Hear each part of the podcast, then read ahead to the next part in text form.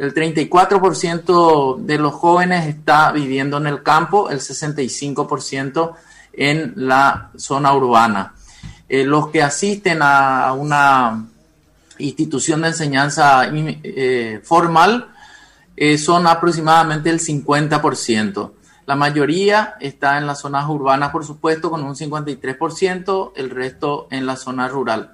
Si hablamos de la fuerza de trabajo, hablamos de este grupo poblacional que reúne a 1.931.000 personas aproximadamente, de los que están dentro de la fuerza de trabajo, 1.280.000, los que están ocupados, 1.123.000, los desocupados son un grupo poblacional de 165 mil y los que están en esta categoría de subocupados por insuficiencia del tiempo en 96.900.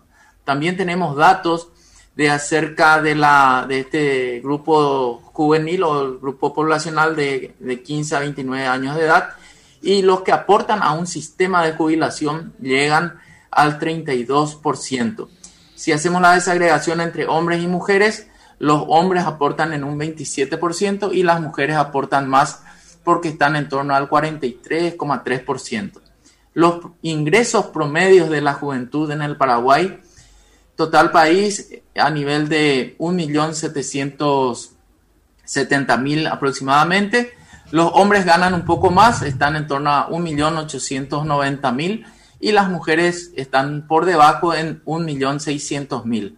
También ah, vimos las personas que han declarado tener un seguro médico, en torno al 19% tiene seguro médico, el resto no tiene. Y si vemos entre hombres y mujeres, los hombres en, un, en torno a un 20% tiene seguro médico, las mujeres por debajo en un 18,8%.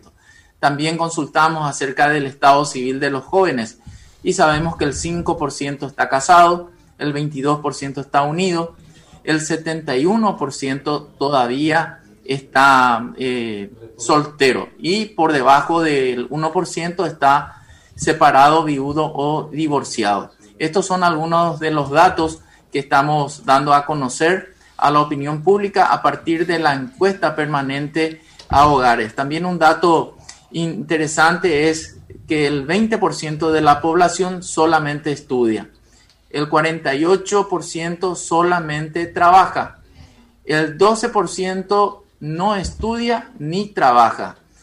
Y los que estudian y trabajan son el, eh, trabajan, perdón, son el 18,2%. Esto es parte de un informe mucho más amplio que estamos dando a conocer Quique y Blas.